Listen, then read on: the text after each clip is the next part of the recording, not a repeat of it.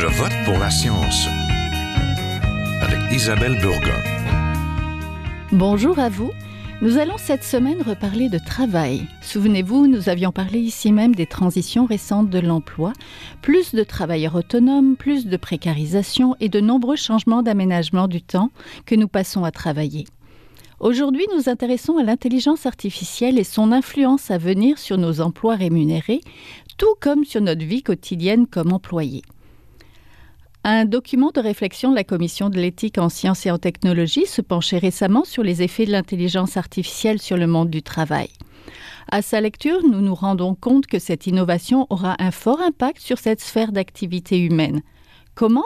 Ce sera à travers l'automatisation de certaines tâches, à commencer par les plus routinières, et l'intelligence artificielle pourra même pousser certaines professions à disparaître. L'Internet et les nouvelles technologies de l'information bousculent déjà certains emplois et de nouvelles carrières émergent, des carrières qui n'existaient pas il y a dix ans, telles que responsable des médias sociaux, gestionnaire de réseau ou encore cyberspécialiste. L'intelligence artificielle risque à son tour de s'imposer dans de nombreux domaines qui nécessitent de prendre des décisions rapides, fiables et d'analyser d'immenses banques de données d'information. Par exemple, là où il faut rapidement identifier un suspect, contrôler le flux de voyageurs à la douane, mener des marchandises à destination à l'autre bout de la province ou encore conduire un bus automatisé et donc les voyageurs qu'il transporte à l'heure de pointe en plein centre-ville. L'humain va ainsi devoir apprendre à collaborer avec la machine, qu'elle soit son assistante, sa collègue ou sa gestionnaire. Pour cela, il devra acquérir de nouvelles compétences et comprendre les capacités réelles et ses limitations de sa nouvelle coéquipière. Mais qu'adviendra-t-il de ceux qui ne pourront pas s'adapter à cette nouvelle révolution du travail? À ceux qui perdront leur emploi et qui seront trop âgés pour se former à cette nouvelle réalité? Il est d'ores et déjà certain que des emplois se modifieront sous l'emprise de l'intelligence artificielle.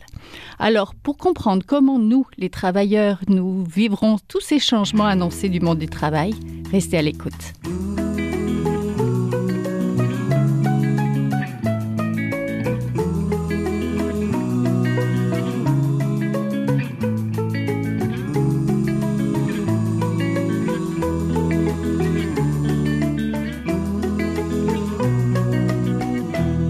Pour parler des changements à venir avec l'arrivée de l'intelligence artificielle au sein du monde du travail, je suis en compagnie de Jean-Sébastien Boudrias, professeur titulaire en psychologie du travail à l'Université de Montréal et directeur de l'équipe de recherche PIB, performer, innover par le bien-être, je crois.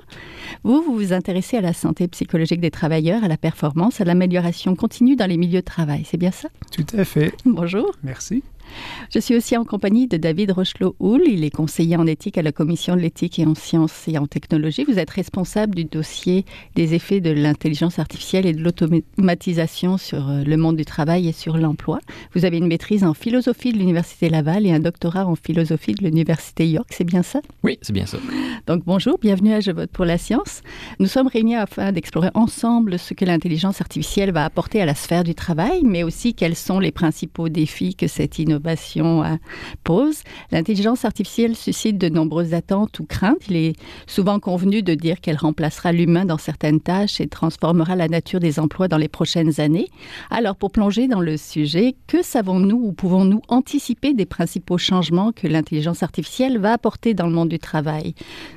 Peut-être euh, Monsieur Rochelot-Houl oui, donc on peut anticiper euh, plusieurs choses. Je pense que la, la, la chose la plus la première chose à noter, c'est que l'intelligence artificielle, c'est une technologie, technologie à usage euh, général. C'est-à-dire que c'est pas une technologie à usage euh, spécifique. Donc, c'est la définition d'une technologie à usage général. Un peu mm-hmm. comme la, la, la, machine à vapeur était une technologie à usage général. C'est-à-dire qu'elle peut être utilisée dans différents contextes. Donc, étant donné que c'est une technologie à usage général, c'est une technologie qui risque d'avoir des effets sur tous les aspects du monde du travail. Euh, autant la quantité des emplois, donc cette technologie-là pourrait faire en sorte d'éliminer les emplois, que euh, sur euh, le contenu des emplois, donc les tâches que les mhm. travailleurs sont appelés à accomplir, que l'organisation du travail, c'est-à-dire la relation d'emploi, que le, fait que les, emplois, les, les travailleurs seraient appelés à interagir de manière plus fréquente, de manière plus intense avec des machines dans le contexte de leur emploi. Une collaboration homme-machine finalement. Professeur Boudrias Oui. Oui, de votre côté, euh, vous commencez à vous intéresser à l'intelligence artificielle depuis à peu près deux ans. Qu'est-ce qu'on peut anticiper à ce moment-ci de ce travail-là ou de cette collaboration homme-machine? En fait, euh, ce qu'on voit, euh, c'est que l'intelligence artificielle va remplacer l'humain dans certaines tâches. Euh, le fait de faire des prévisions sur les, emplois perdus, c'est encore des, prévisions très futuristes et appuyées sur pas grand-chose. Mais ce qu'on sait, c'est que ça va remplacer dans certaines tâches. Et ce qui va se passer, c'est qu'il va y avoir une modification pour la plupart des gens du contenu de leurs tâches. Et ça, ça vient interpeller des aspects fondamentaux dans le rapport de l'individu avec son travail. Et euh, en psychologie du travail des organisations, en fait, on se pose la question, c'est quoi les caractéristiques optimales d'un travail qui vont générer euh, une certaine motivation, un certain bien-être, une certaine performance au travail?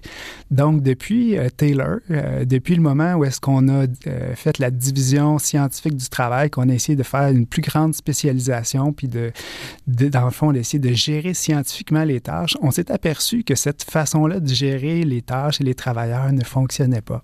On s'est rendu compte qu'il fallait injecter dans le travail des caractéristiques dites motivationnelles, des caractéristiques qui font en sorte que les gens estiment que leur travail a un sens, des caractéristiques qui font en sorte que la personne a le sentiment qu'elle connaît les résultats de son travail, puis qu'elle peut exercer une certaine responsabilité dans mmh, son travail. Qu'elle est en contrôle finalement. Exactement. Et quand la personne sent ça, ça découle du bien-être psychologique, de la satisfaction au travail et de la performance au travail.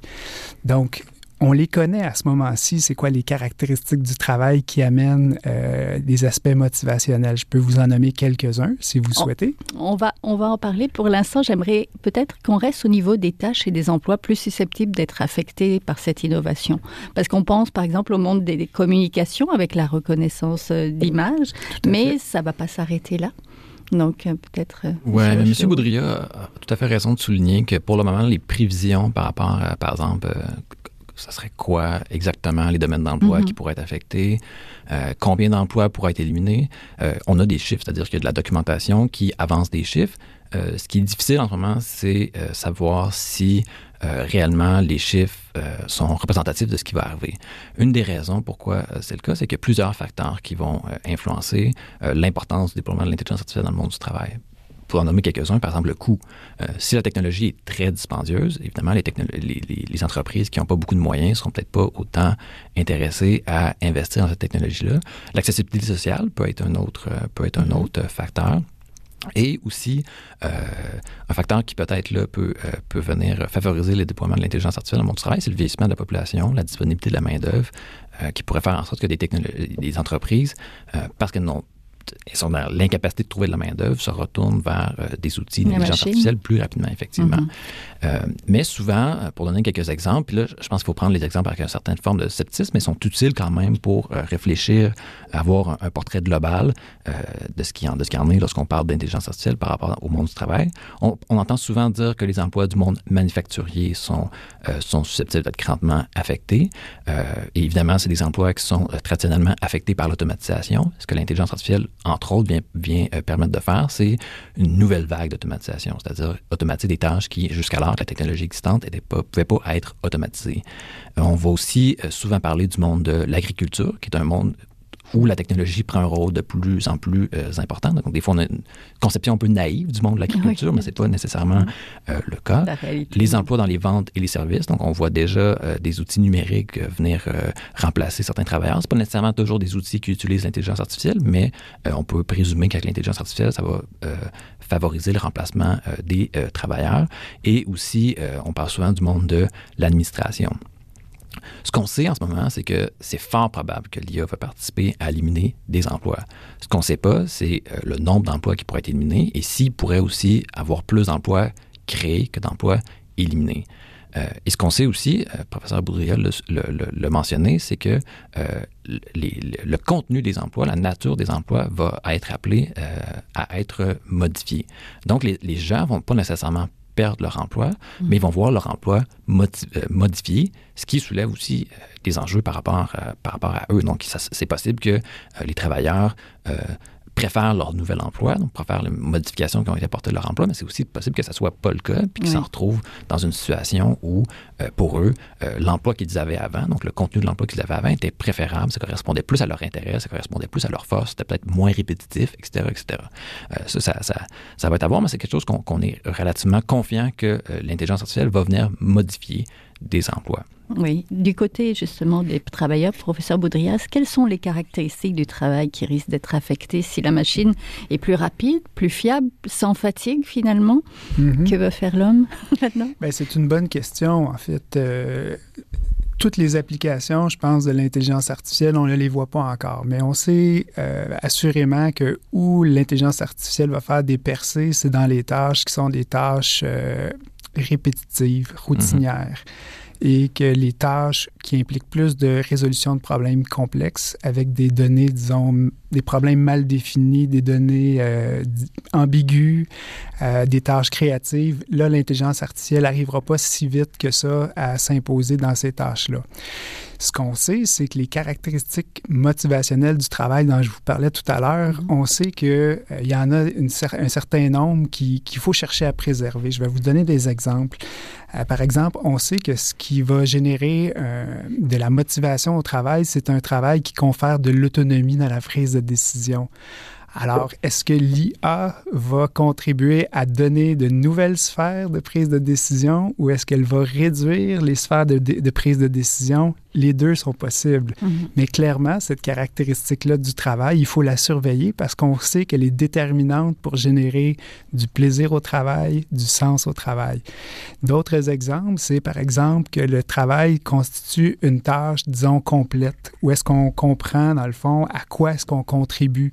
Euh, donc, que ça soit pas morcelé, qu'on soit pas en train de dire, moi, ma tâche, c'est de visser un boulon. Non, mhm. moi, je construis une voiture.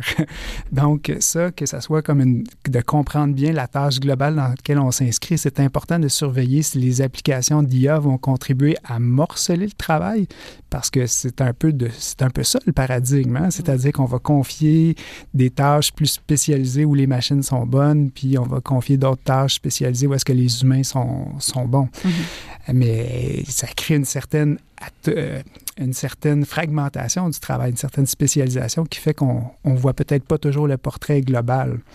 Donc ça, c'est des caractéristiques à surveiller. Je vous en donnerai un dernier, c'est le feedback par rapport à son travail. Et là, moi, par rapport à cette caractéristique-là, je suis un peu optimiste, un, peu, un, peu pessimiste aussi. Je vous dirai pourquoi, parce qu'il y a, il y a des, des, choses qui, qui peuvent euh, miner, si on veut, la motivation au travail. Mais du côté optimiste, les applications d'intelligence artificielle euh, s'inscrivent dans toute une question de générer des données et de pouvoir redonner des données mm-hmm. à l'individu sur comment il performe. Ça, ça peut être très intéressant si c'est fait dans une perspective bienveillante. Mm-hmm. Si c'est fait dans une perspective pour mieux comprendre les résultats de son travail, comment s'améliorer, comment euh, atteindre mieux les finalités qu'on poursuit tous ensemble. Par contre, ça peut avoir une finalité de contrôle. Et là, si on est dans la finalité de contrôle, là, attention à la motivation au travail. On sait déjà que n'importe quelle façon de monitorer les gens, quand mm-hmm. c'est perçu comme étant une façon de contrôler, le, plaisir au travail va chuter, le sens au travail va chuter et on, on revient dans des perspectives d'aliénation.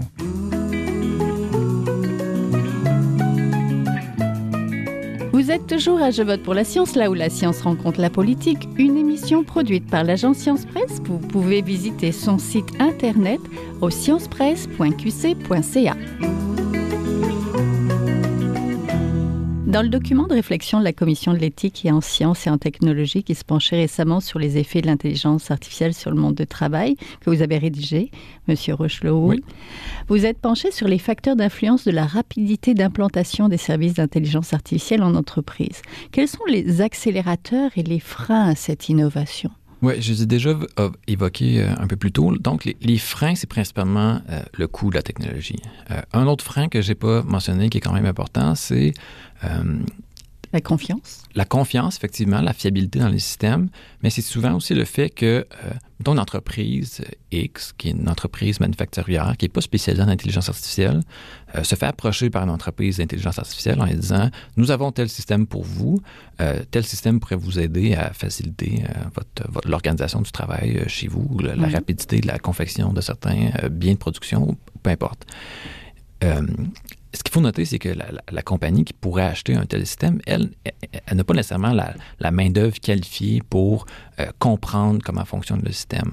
Donc là, en ce moment, ce qu'on observe dans le, dans, le monde de l'emploi, c'est qu'il euh, y a une très forte demande pour les gens qui ont une connaissance d'intelligence artificielle, donc les programmeurs, les analystes, et euh, y a, il y a une une demande tellement forte qu'il y a une pénurie de main-d'œuvre par rapport à ça. Donc, s'il il n'y a pas assez d'individus qualifiés pour aider les entreprises à faire euh, ce qu'on pourrait appeler un virage technologique vers l'intelligence artificielle, ça pourrait être un frein, euh, effectivement les employeurs ont de la, difficulté à trouver de la main-d'œuvre qualifiée. Donc là, ils doivent trouver d'autres solutions s'ils ne veulent pas, par exemple, de mettre fin à certains contrats. Mm-hmm. Euh, puis souvent, c'est dans ce contexte-là qu'ils vont se tourner vers euh, la, euh, les nouvelles technologies.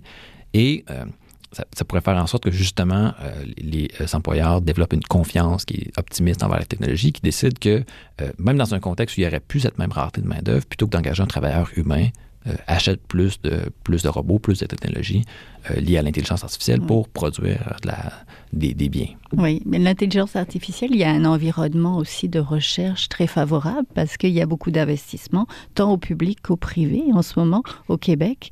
Donc ça peut aider à contribuer aussi à cet essor-là. Ça peut définitivement aider à contribuer. Euh, il y a beaucoup d'argent en ce moment dans la recherche universitaire.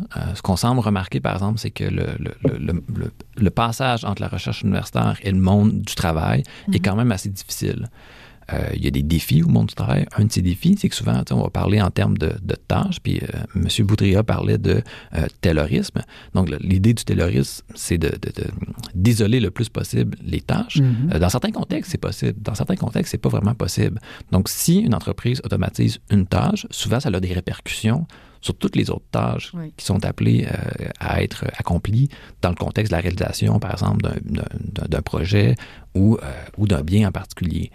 Donc, il y, a, quand même, même s'il y a beaucoup d'argent en ce moment, il y a un certain engouement envers euh, la, recherche en intelligence artificielle, puis on peut présumer que euh, ça va euh, aboutir à des technologies qui vont être utiles sur le, sur, le, marché du travail, dans le monde du travail.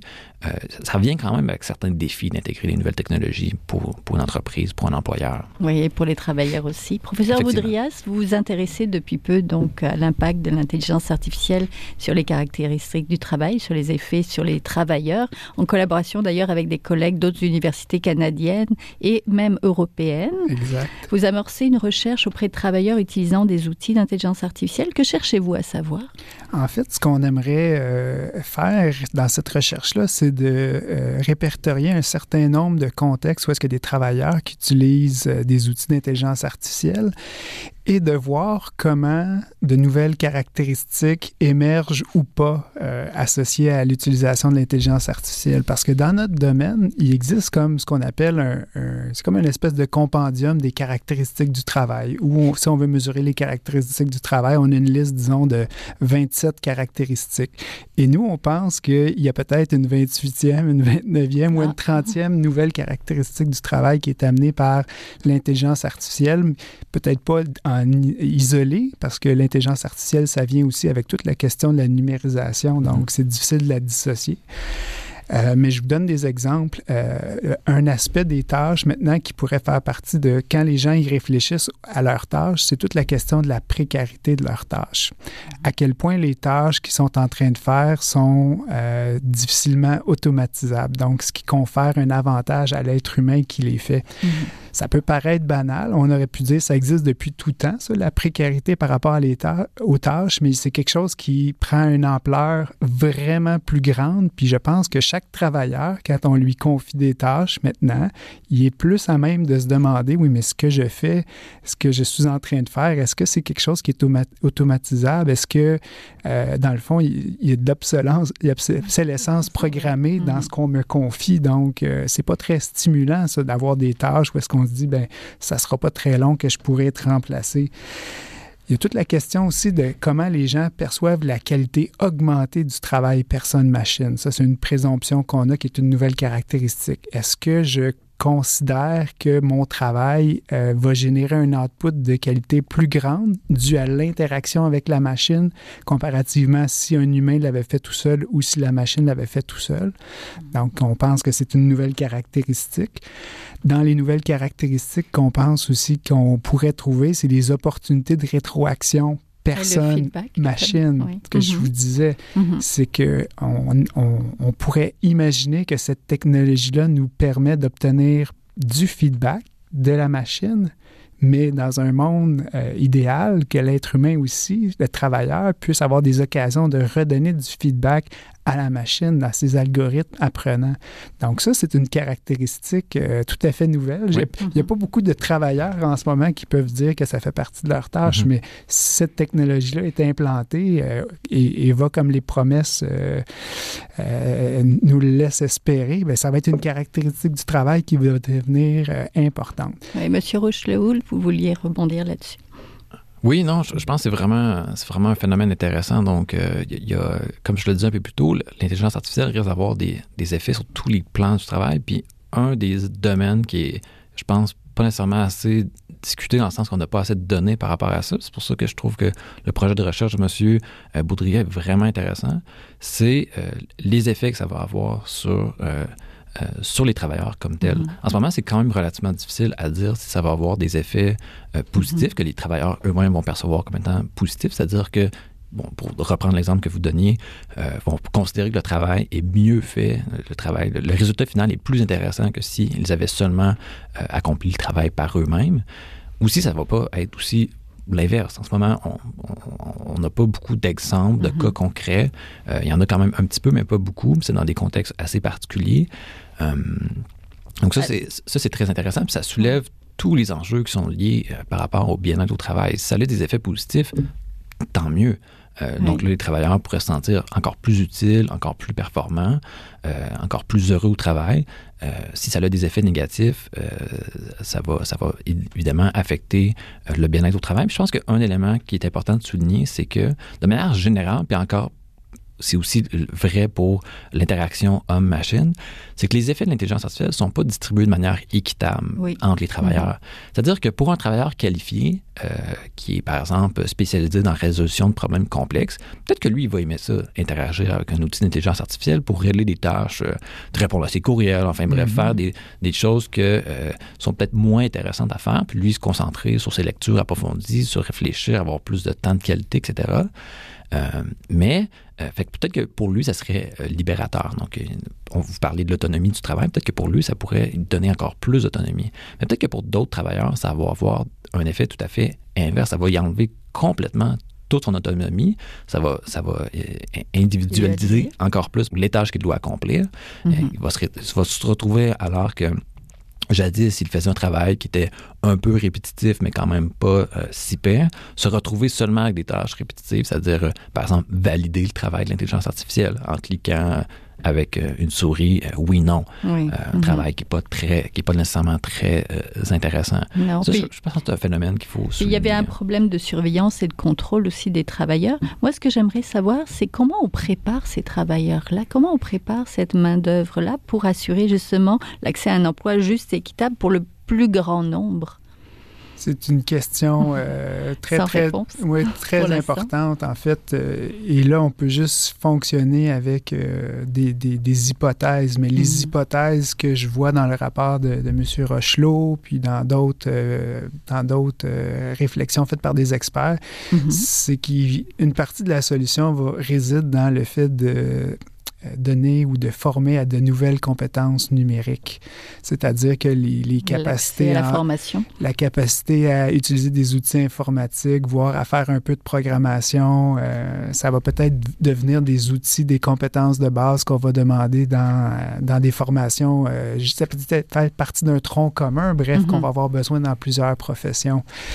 Parce que, euh, c'est ça, il n'y a pas 36 solutions. Là. Si c'est davantage d'interaction avec la machine, c'est c'est d'amener les gens à être capables de collaborer avec ces machines-là, donc d'apprendre des langages de communication avec les machines. Oui, c'est déjà, c'est déjà là un petit peu avec l'informatique aussi. Mais est-ce qu'il faudra penser peut-être moderniser le droit et les normes du travail aussi?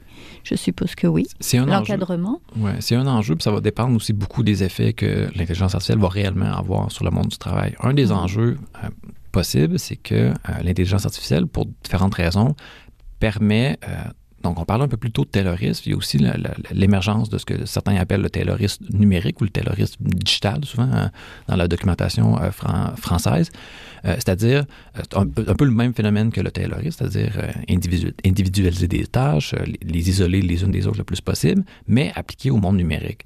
Et donc, dans, dans, un tel contexte, ce qu'on remarque, c'est que l'emploi devient de plus en plus précaire, euh, de plus en plus euh, flexible, flexible, atypique, et il est possible de seulement euh, distribuer un, nombre de tâches vraiment spécifiques. Dans le sens spécifique, je veux dire, euh, on va demander à quelqu'un, euh, est-ce qu'il y a un chat dans cette image? Il va cliquer oui, il va cliquer non. Il va être payé, par exemple, un sou pour répondre à cette question. Il peut en faire euh, des milliers dans sa journée s'il veut, etc., etc. Mais cet individu n'a pas de relation d'emploi à, long terme, quoi que ce soit. Donc, si si c'est ce genre d'effet que l'intelligence artificielle a sur le monde du travail, puis si c'est un effet plutôt indirect, donc lié à la manière dont euh, l'intelligence artificielle s'inscrit dans le contexte économique actuel, pas nécessairement lié directement à la technologie comme telle. Euh, donc là, peut-être qu'il va falloir revoir certaines normes du travail, certains droits du travail pour que euh, les employés soient mieux protégés, qui accèdent à la formation, par exemple, professionnelle, qui n'est pas liée à une relation d'emploi. Donc en ce moment, la plupart des employés ont le droit de la formation d'emploi parce qu'ils sont en relation d'emploi parce qu'ils ont un emploi, parce qu'ils ont une relation avec un employeur, mais lorsqu'ils sont sans emploi, la, formation auquel ils ont accès n'est pas tout à fait, pas tout à fait la même. Euh, donc, euh, dans, un tel contexte, peut-être qu'il va falloir donner plus de pouvoir, plus de droits, en fait, aux euh, travailleurs pour qu'ils puissent s'épanouir finalement. S'épanouir finalement, revoir certaines normes du travail. Mais en ce moment, c'est c'est que ça semble faire consensus dans, dans, la documentation que ça va falloir aller vers là, mais euh, c'est peut-être un peu trop tôt pour dire va définitivement devoir modifier les normes ou le droit du travail, mais je pense que c'est une des hypothèses qui est souvent, qui est souvent évoquée. Hein. oui. On va devoir se quitter là-dessus. Donc, merci beaucoup. Donc, on était en compagnie de David Rochelot-Houl, conseiller en éthique à la Commission de l'éthique, sciences et technologies. On va mettre le lien vers, vers votre document sur la page de l'émission. Puis de Jean-Sébastien Boudrias, professeur titulaire en psychologie du travail à l'Université de Montréal. On va mettre aussi euh, le lien vers votre équipe de recherche PIB, la performer, innover par le bien-être. Merci beaucoup. Merci. Merci, c'est un plaisir.